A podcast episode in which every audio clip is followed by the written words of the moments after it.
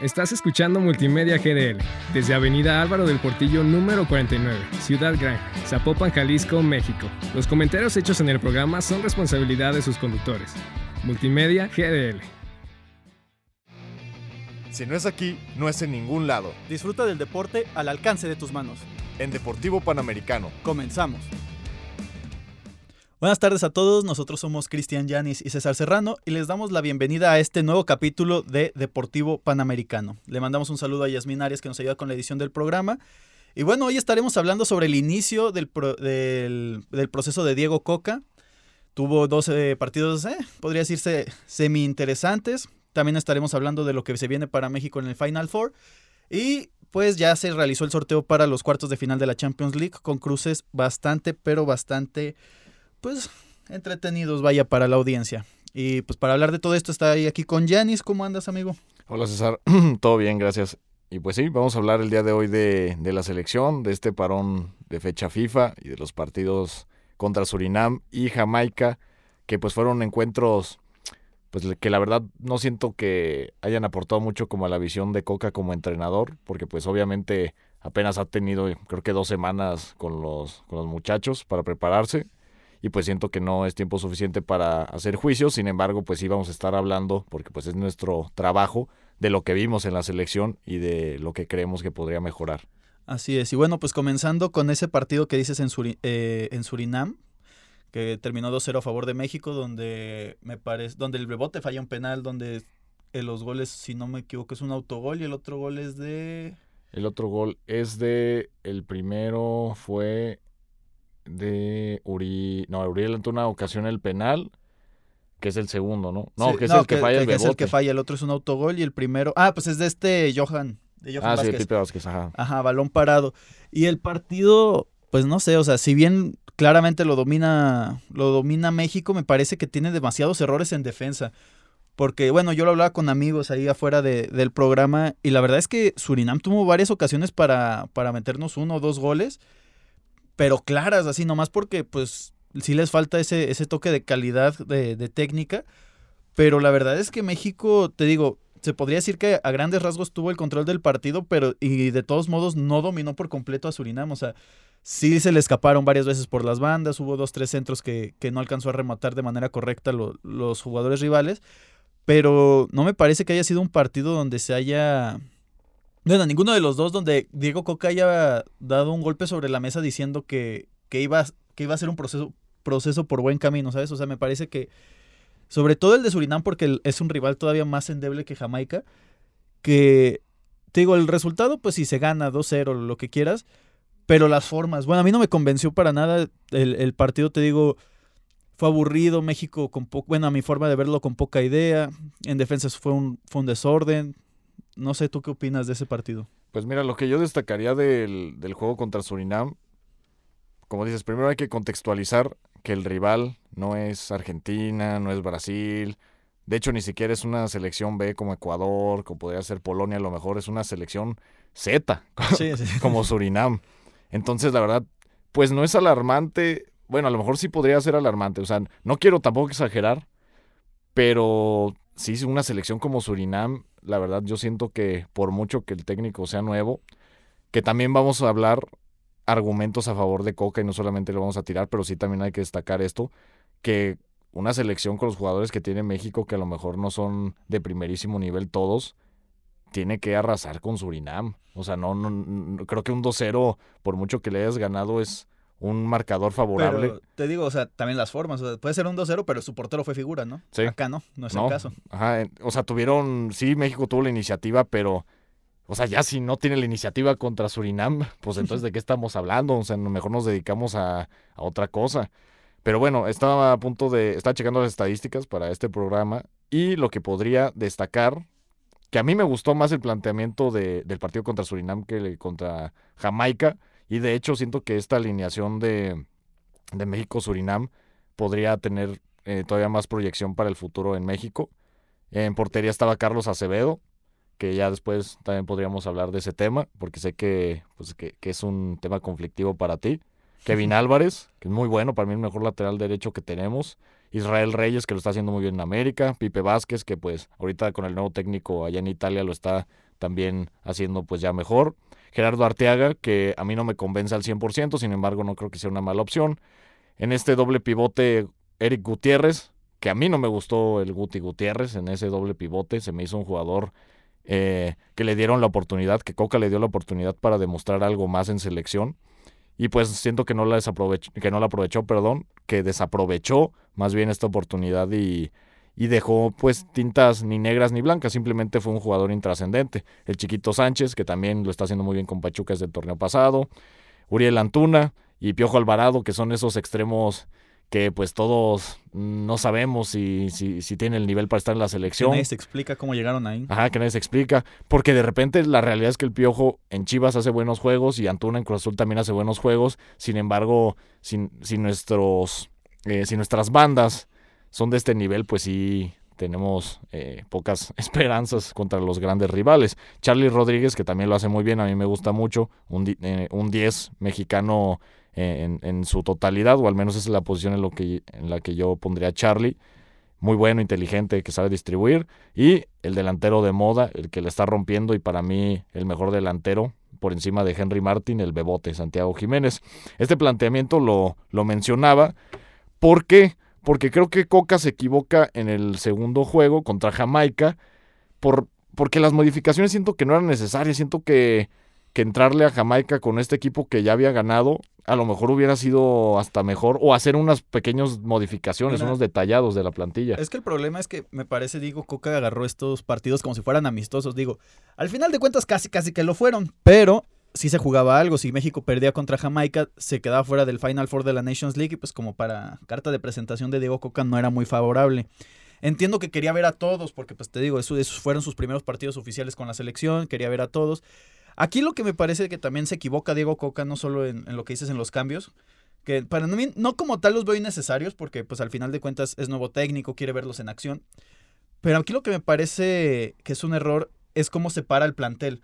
Porque Diego Coca llega con este discurso de, ay, es que no hay equipo A, no hay equipo B. Pero un equipo es el que viaja a Surinam y otro equipo se queda aquí en México. Y luego ese equipo que se queda aquí en México es el que juega contra Jamaica y da a entender que claramente hay una, hay una segmentación en el grupo, ¿no? O sea, si está el equipo A, si está el equipo B, si están los que juegan en Europa, los que juegan en Liga MX. Y sí se ve que para Diego Coca, cuál es en teoría es su once titular, que es el que jugó contra Jamaica. Entonces, ese me parece que es el primer error, porque por más que lo digas con palabras, con hechos, estás diciendo todo lo contrario. Y ya de cajón separar así al grupo, me parece, no fue la mejor estrategia por el, este, por el entrenador. Sí, pues sí, como mencionas, Diego Coca salió diciendo en rueda de prensa que no, que, que lo que está diciendo la prensa y los compañeros periodistas era erróneo, que no había selección A ni selección B, que todos iban a competir y a disputar por un puesto en esta selección, pero como bien mencionas, o sea, si tú te llevas a un cuadro a Surinam hacer el viaje, que son más horas de, de vuelo, que son eh, pues incomodidades en el transporte, etcétera, y te reservas curiosamente con los que consideras y el proceso anterior con Tata Martínez también consideraban como los mejores jugadores, pues sí se ve una diferencia. Yo ojalá, ojalá, espero que Coca sí cumpla su palabra y sí haga eh, esta selección de los mejores que jueguen ¿Por qué? Porque siento que en el proceso del Tata Martino ahí fue donde se equivocó que no los mejores jugaban, sino que jugaban los amiguismos y jugaban los jugadores que le causaban menos problemas en el vestuario, porque no es lo mismo cargarte la responsabilidad de sacar a Ochoa y meter a Acevedo, es un ejemplo, no estoy diciendo que lo tenga que hacer, o sacar a, en su momento a Héctor Herrera y poner a, a Edson Álvarez, que es un joven que sí le está rompiendo y que juega muy bien, pero al final de cuentas es muy diferente cargarte encima o tener de enemigo a, a las vacas sagradas de la selección. Que ojalá, ojalá, ojalá, y yo todos los días rezo, pido al cielo que por favor Diego Coca sea el técnico en el que sí tome en cuenta el nivel futbolístico y ya se deje de, de, de, de cosas políticas en la selección. Sí, para mí ya se tienen que ir todas las vacas sagradas, la verdad. Yo creo que, mira, no se tienen que ir de inmediato, pero la verdad al único que me, con el que me quedaría sería con Memo Ochoa. Y a lo, y a lo mucho así, muy forzado, Héctor Moreno, pero que no juegue ni un solo minuto, la verdad. O sea, yo me los quedaría para gestión de grupo, para liderazgo, para que tengan ahí este. Para que se. Para, pues sí, para que vayan acompañando a los jóvenes. Pero es que la verdad es que todos los demás que hay de vacas sagradas ya no sirven en selección. Raúl Jiménez es un muertazo desde hace ya dos años. La verdad es que su carrera, me, digo, Me da tristeza porque la verdad a Raúl Jiménez sí, sí le tenía un aprecio. Para mí tenía que ser el delantero titular en, en el Mundial pasado. Pero la realidad es que tiene más de un año sin marcar gol en Premier, tiene más de un año sin marcar gol en selección mexicana, que no sea de penal. Se le ve cada vez que entra, o sea, dirías, le falta ritmo cada vez que entra en la selección. No agarra nada. Todo lo que hace es desperdiciar balones. La pierde, sus tiros son deficientes, no compite, no corre. Entonces, para mí, ya, ya se tienen que ir todos esos jugadores. Ahora, no sé tú qué piensas de los abucheos. Me parece que no es tan mal. Digo, a Ochoa, mucho se ha hablado de que no se le debió haber abuchado a Ochoa por el hecho de que es histórico, es el mejor portero que tenemos en México y todo lo que quieras. Yo también creo que a lo mejor no se debió haber abuchado a Ochoa, pero la realidad es que para mí se tuvo que haber... Bueno, no tendría que hacerse a un lado, pero tendría que dejar en claro que su, que su, que su meta no es ser el portero titular en, en, en el próximo Mundial, porque por edad ya no lo va a hacer, o sea, es un récord, es un capricho que para mí no tendría que conseguirse, pues, o sea, está bien que Ochoa siga yendo, pero me parece que debería dejar en claro que él, que él no va a llegar a ser el titular, ¿sabes? En el Mundial, o sea, creo que para mí esa es la molestia, porque ya se han perdido porteros interesantes en el camino porque siempre juega Ochoa. Y me parece, en mi opinión, que ahorita puede seguir siendo el portero titular, pero estos pero yo solo lo pondría en los partidos de a lo mejor de más exigencia dejaría que el proceso lo jugara Acevedo. O sea, porque Acevedo claramente te pudo haber hecho buen partido contra Surinam, que lo hizo, contra Jamaica, y puede aventarse él los de Nations League, Copa Oro, y a Ochoa llévatelo a Copa América, y tenlo de segundo portero en los demás para que aconseje a Acevedo. Ese es para mí como lo que mi tema con Ochoa y que por lo que a lo mejor podría justificar un poco el abucheo. Con todos los demás sí, la verdad. Raúl Jiménez ya tiene que dejar de, tiene que dejar de ser un necio. Jorge Sánchez también tiene tiene rato que ya no juega, de hecho fue catalogado como uno de los peores laterales de la, Eredivisie. Este, Diego Laines, eh, creo, me parece que su abucheo fue más por el hecho de que regresó a Tigres y no tanto al América. Y, pero igual, para mí, Diego Laines, si bien es un factor que, puede hacer diferencia en selección, ya también tiene rato que, que, no hace nada. Entonces, y pues contra Jamaica también no hizo nada. Entonces sí, me parece que los abucheos eh, están en, gran parte para mí justificados. Rápidamente para contextualizar a todos los que nos escuchan, voy a decir así ya rápido la alineación de, del partido contra Jamaica que quedó 2-2. En portería estaba Ochoa, Cachorro Montes y Héctor Moreno de doble central. En la banda derecha Jorge Sánchez, por izquierda Gallardo, Luis Chávez de volante por izquierda, pivote defensivo Edson Álvarez, volante por derecha Luis Romo, arriba por derecha el Chucky Lozano, delantero centro Henry Martín y por izquierda Orbelín Pineda. Que al final son buenos jugadores, sí. Que yo creo que debieron hacer, que la selección debe ser una mezcla entre, pues, algunos de estos jugadores que mencioné y los jóvenes también. Lo que tú mencionabas de los abucheos, yo igual estoy de acuerdo en, y yo siempre voy a estar de acuerdo en el que el que paga debe de exigir y más con esta selección y más con este resultado que, que tuvimos en el Mundial.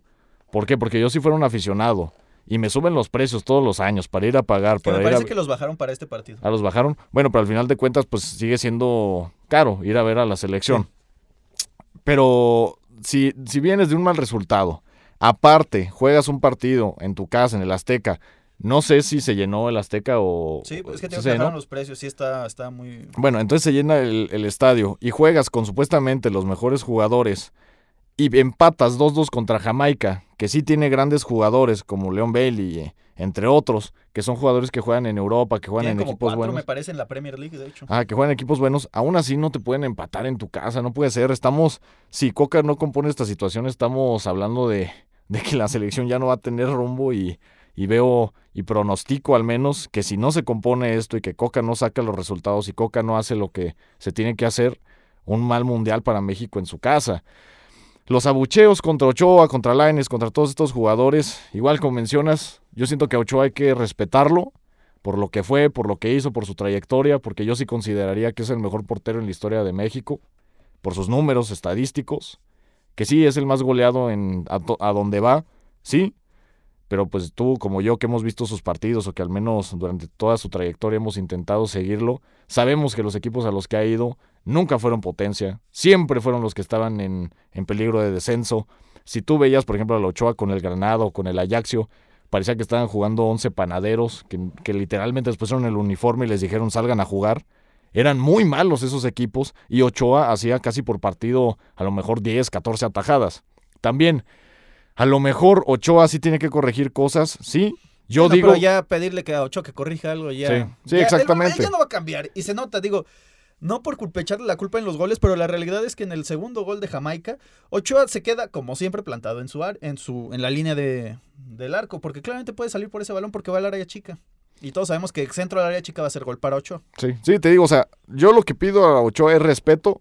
Sin embargo, también no nunca le voy a decir al aficionado que no exija, que no abuche, porque como bien mencionas, yo creo que ese es un buen plan.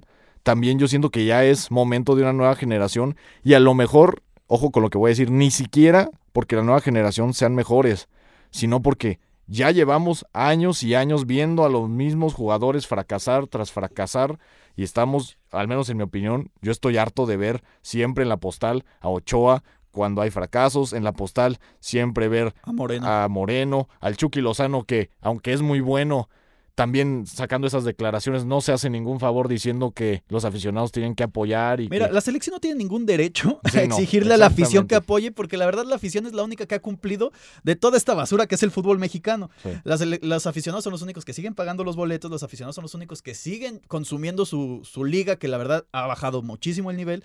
Los aficionados son los únicos que medio intentan ver la liga por sus 38 mil plataformas y son los únicos que han hecho el mundial y han hecho algo en el mundial, porque la realidad es que la selección va y hace lo mismo siempre, la verdad. Y como dices, siempre son las mismas caras, es Ochoa, es Moreno, es Herrera, es Guardado. Entonces, pues sí, la verdad, ya necesitamos un cambio. Te digo, no como dices, porque también la generación de abajo eh, tampoco te genera, uy, Exacto. una ilusión. Pero, pues ya por la misma edad, digo, no tenemos jugadores como Messi, como Cristiano, como Neymar, como Zlatan, que a los 40 todavía te pueden aportar algo que no sea solo liderazgo en, la, en el banco. Entonces, ya se tiene que hacer ese proceso de limpia. Y te digo, para mí, además por la posición que juega, Ochoa es el único que podría seguir en la selección, pero ya teniendo un rol secundario. Me parece que ya tener a Ochoa como, como el, el portero titular indiscutible ya es una necedad. Sí, y te digo, ah, mi problema viene mucho con lo que mencionas de, de que ya estamos hartos y yo también ya estoy harto de ver siempre las mismas caras en los fracasos. Ya, y era por eso que nos ilusionaba tanto el proyecto de... También a mí me ilusiona el proyecto de Coca, porque siento que es un buen técnico, pero a mí también, y, y sé que a ti también te ilusionaba mucho el proyecto de Almada. ¿Por qué? Porque como bien mencionas, si ya lo, las vacas sagradas futbolísticamente no traen pero también la nueva generación tampoco convence, pues al menos hay que inyectarle algo diferente, hay que inyectarle energía, juventud, algo para volver a ilusionar al aficionado, ¿sí me explico? Sí. No necesariamente con fútbol, porque como es la, juven- la juventud, los jóvenes que vienen subiendo, a lo mejor no son Messi ni Ronaldinho, pero con un técnico que fomente el espíritu competitivo de lucha, puedes crear una selección competitiva a nivel, a nivel, bueno, primero a nivel con CACAF, porque ya estamos viendo que ya está casi cuidado. Sí, pero, no, pero luego podemos generar un ambiente de competitividad que los jóvenes mexicanos, eso es seguro que tenemos, que somos competitivos y eh, con el liderazgo de un técnico como pudo haber sido Almada, o también yo creo que Coca puede hacerlo, pero si se atreve a hacerlo, el punto clave para mí es que se atreva a hacerlo, que lo dejen hacerlo, ¿no? También o que lo dejen hacerlo, pues sí. Aunque bueno, no sé si has visto, pero últimamente se ha, ha salido como rumores de que a Diego Coca ya lo tienen, o sea, corre el riesgo de que lo echen en su primer año como técnico, porque se están, eh, bueno, yo vi los rumores que dicen que le exigen que le gane a Estados Unidos en lo que, en todo lo que jueguen, que se le gane a Estados Unidos. Y si no da esos buenos resultados, se puede ir. Entonces, pues me parece que, que Diego Coca se, ti- se tiene que, que Diego Coca se tiene que poner las pilas sí o sí, porque su primer, mira, se viene un amistoso contra Estados Unidos, me parece, en mayo. Y luego el 15 de junio va a jugar la semifinal del Final Four de la Nations League contra Estados Unidos. Entonces, digo, el primer partido, el que me parece es en mayo, va a ser con puros jugadores de la Liga MX. Pero esa semifinal se tiene que ganar sí o sí. Y me parece que si se llega a perder, Coca está en la cuerda floja. Por, bueno, sobre todo me parece con las formas. Porque por la, digo, son dos partidos, sí. Pero ve los rivales y no se convenció. Con, si no puedes convencer a tu afición, si no puedes hacer que tu equipo funcione y se vea vistoso ante selecciones, ponle tu Jamaica no, porque ya tiene un poco más de profesionalismo, tiene más de, de colmillo. Pero contra Surinam, que no puedas dominar, que no puedas ser vistoso.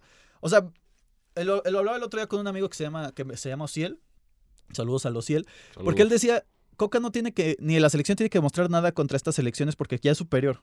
Y le digo, no, pues al contrario, o sea, si tú eres el referente de la zona, tienes que demostrar siempre, tienes que estar siempre a la vanguardia. ¿Y qué es lo que pasa, por ejemplo, cuando selecciones que sí se toman en serio su, su trabajo, que sí se toman en serio el representar a su país y van contra selecciones menores?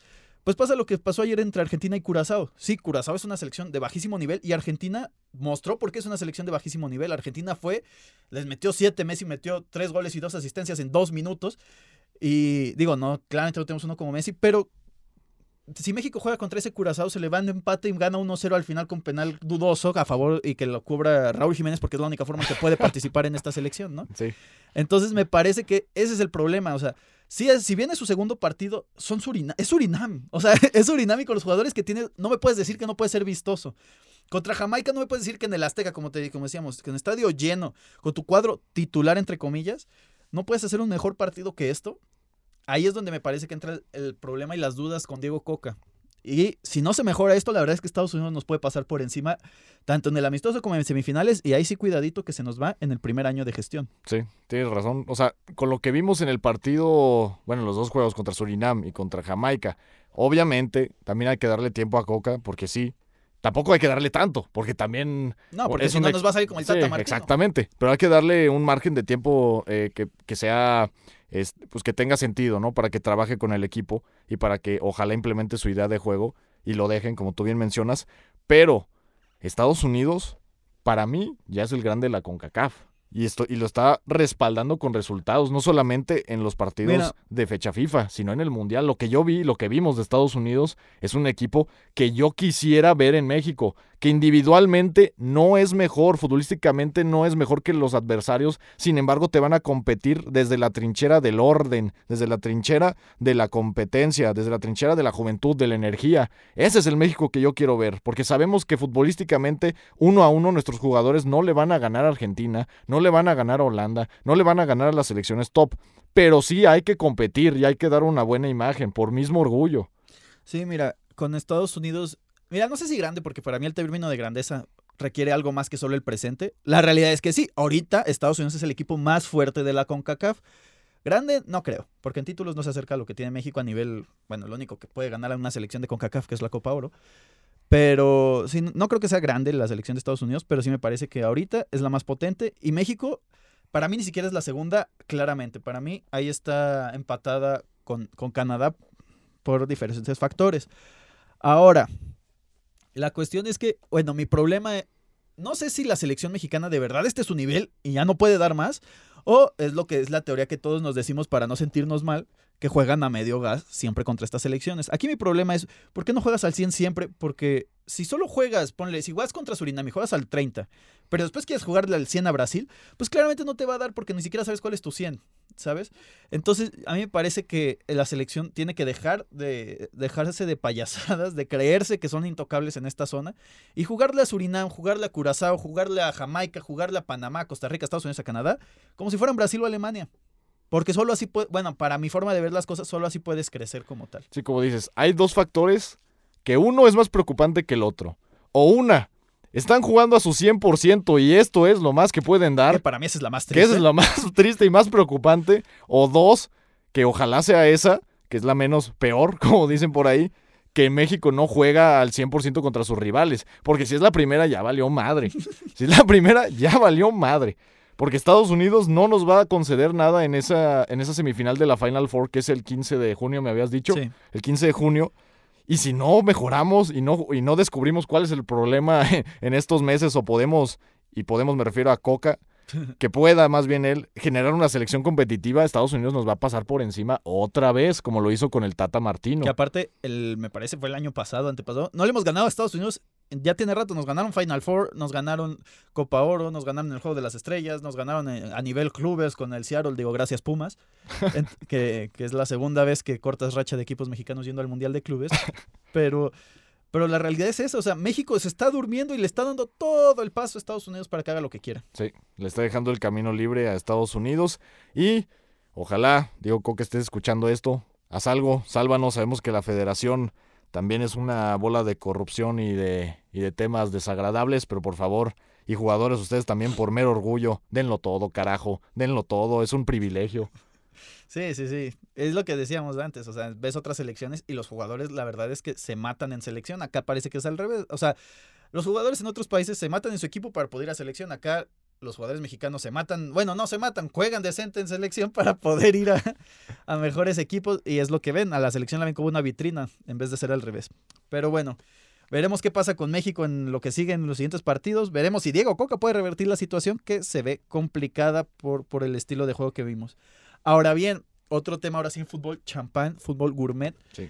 Pues ya están los cruces de cuartos de final, digo, ya tiene rato, pero no los habíamos hablado, de la Champions League y me parece que aquí hay dos llaves, pues muy disparejas, ¿no? O sea, por un lado, tienes que a los que para mí, digo, si quitas al, al Napoli, para mí son los candidatos a ganar la Champions, que son el Bayern Múnich contra el Manchester City, que para mí es la final adelantada. Y para mí, el que gana esa serie es el que va a ser campeón de la Champions. Después tienes el Real Madrid-Chelsea otra vez, que ya van dos ediciones seguidas que se encuentran en fases definitorias. Y del otro lado tienes una llave un poco más tranquila, pero que nos van a dar un finalista interesante, sea cual sea. Es el Benfica, que si llega a la final tiene la oportunidad de romper su maldición. Es el Inter, que igual que al igual que el Milan, o sea, bueno, es Benfica, Benfica contra el Inter y Milán contra el Napoli. Y en el caso de los dos equipos de Milán, que alguno de los dos llega a una semifinal o una final, pues sería agradable volver a ver a dos equipos históricos en estas instancias. Y pues por último tenemos al gran favorito de esa llave, que es el Napoli, que para mí es, es claro finalista, acá podría decirse ya. Sí. Pues mira, en los partidos, hablando individualmente de, de cada uno, el Benfica-Inter, para mí pasa Benfica. Siento que el Inter está jugando por encima de sus posibilidades, a lo mejor por la misma inercia de que su de que su compañero de estadio y de, y de ciudad, el, el Milan, también está haciéndolo muy bien, pero yo siento que el Inter ya, ya, ya, no va a dar más de sí mismo. Aparte el Benfica está jugando muy bien como equipo después de la salida de Enzo Fernández que ya habíamos platicado y, y, y cómo se ha reforzado, aparte de con Carlos Ramos un buen momento. Pero sí, el Inter para mí, pues chao, chao, chao, chao, velo. Y Manchester City Bayern, como dices, una final adelantada, partidazo, un juegazo, un juegazo. Con esta salida de Nagelsmann, con esta salida pues que nadie vio venir del entrenador de alemán. Que también es todo un caso, ¿eh? Sí, que también es un caso que podríamos hablar, pero pues no, no nos alcanza la vida, ¿no? Para hablar de todo. Pero, y que llegó Tuchel. Eh, Tuchel para mí es mejor técnico que Nagelsmann, sí. Sin embargo, el, el corto tiempo que tiene para hacer sus modificaciones a lo mejor los, les va a afectar en esta llave. Y en esta la veo muy pareja, pero yo creo que pasa el City. Real Madrid-Chelsea. Híjole, mi Real Madrid. Cómo me genera conflictos, pero bueno. En, en Champions es otra cosa. El, pero el Chelsea también pues ya está despertando con Graham Potter. También la veo muy igualada esta, esta, estos cuartos de final. Sin embargo, voy con el corazón y voy con el Madrid. Y Milan-Napoli, partidazo también. Todos son juegazos. En la Champions League, como dices, son, es fútbol champán, es lo que nos gusta ver y no, y no otras cosas. Pero en este partido específicamente, para mí, eh, yo ya te había comentado hace un tiempo que el Napoli era el caballo negro y que para mí iba a estar en la final de la Champions y al final lo ha hecho muy bien, extraordinariamente bien. Y se le bien. acomodaron los astros. Y se le acomodaron los astros y se le están acomodando los astros. Más una generación extraordinaria de jugadores. Para mí pasa el Napoli, sufriendo contra el Milan, pero pasa. Y pues así quedarían las semifinales. Sí, mira, yo coincido contigo en, en, en todos, bueno, en casi todos. Con el City y Bayern, mi problema es que el City como el Paris Saint Germain, para mí son equipos chicos con mucho dinero. Mm. Y eso en instancias históricas contra equipos históricos pesa. Entonces, aquí mi duda es, porque yo, por equipo el City debería estar en la final de cajón. Porque de todos los que hay, me parece que es el que tiene mejor plantel, es el que tiene un, un plantel profundo, más completo. Pero, te digo, si se le gana al Bayern, no sé si le pudiera ganar al Madrid, porque no sé si les volverían a hacer la misma. Porque ya nos ha demostrado el Madrid en muchas instancias que aunque no es el favorito, aunque esté jugando de la patada en liga, en el Champions llega y te remonta un partido contra el City en el que va perdiendo 5-0 y en el minuto 92 y ya no más Ancelotti levanta la ceja entre Rodrigo Gómez y mete tres goles de chilena, ¿no? Sí. Entonces, esa es mi duda. Entonces, para mí pasa el Benfica, para mí pasa el Napoli, ambos, eh, a lo mejor con dificultades, pero sí claros. O sea, sí merecidamente que no hay duda de que, ah, por esta situación no pasó el Milan, o eh, por esta situación no pasó el Napoli. No, o sea, es, digo el Inter. Eh, para mí, Benfica y Napoli van a estar en la semifinal con este pues claramente. Y del otro lado, yo creo que sí pasa el City. Ahí ya no sé qué le irían las semifinales. Si es contra, si es contra el Chelsea, me parece que pasa el City. Si es contra el Real Madrid, aguas. Y en el Real Madrid-Chelsea, pues me parece que podría estar parejo, pero no creo que el Chelsea le dé porque es la competición del Real Madrid y viene mal. Entonces, para mí el Real Madrid va a estar en semifinales otra vez y a ver si el City se saca la espinita del año pasado. Pero bueno, así quedarán los partidos se van a jugar en abril, el 11 y 12. Y pues veremos a ver si, si no se aplica lo que viene pasando desde que empezó este programa que hago la mufa del siglo y en realidad la final va a ser Inter de Milán contra el Chelsea, una cosa así, pero pues ya veremos qué nos depara con esta en esta edición de la Champions. Pero bueno, hemos llegado al final del capítulo. Les damos las gracias por habernos escuchado. Nosotros somos eh, Cristian Yanis y César Serrano. También agradecemos a Yasmin Arias que nos ayuda con la producción del programa. Los invitamos a que nos sigan en Instagram como arroba deportivo panamericano. De nueva cuenta, gracias por escucharnos y nos vemos la próxima semana. Gracias, bye. Se nos terminó el tiempo. Y recuerden, si no es aquí, no es en ningún lado. Nos vemos la próxima semana con más. En Deportivo Panamericano. Estás escuchando Multimedia GDL desde Avenida Álvaro del Portillo número 49, Ciudad Gran, Zapopan, Jalisco, México. Los comentarios hechos en el programa son responsabilidad de sus conductores. Multimedia GDL.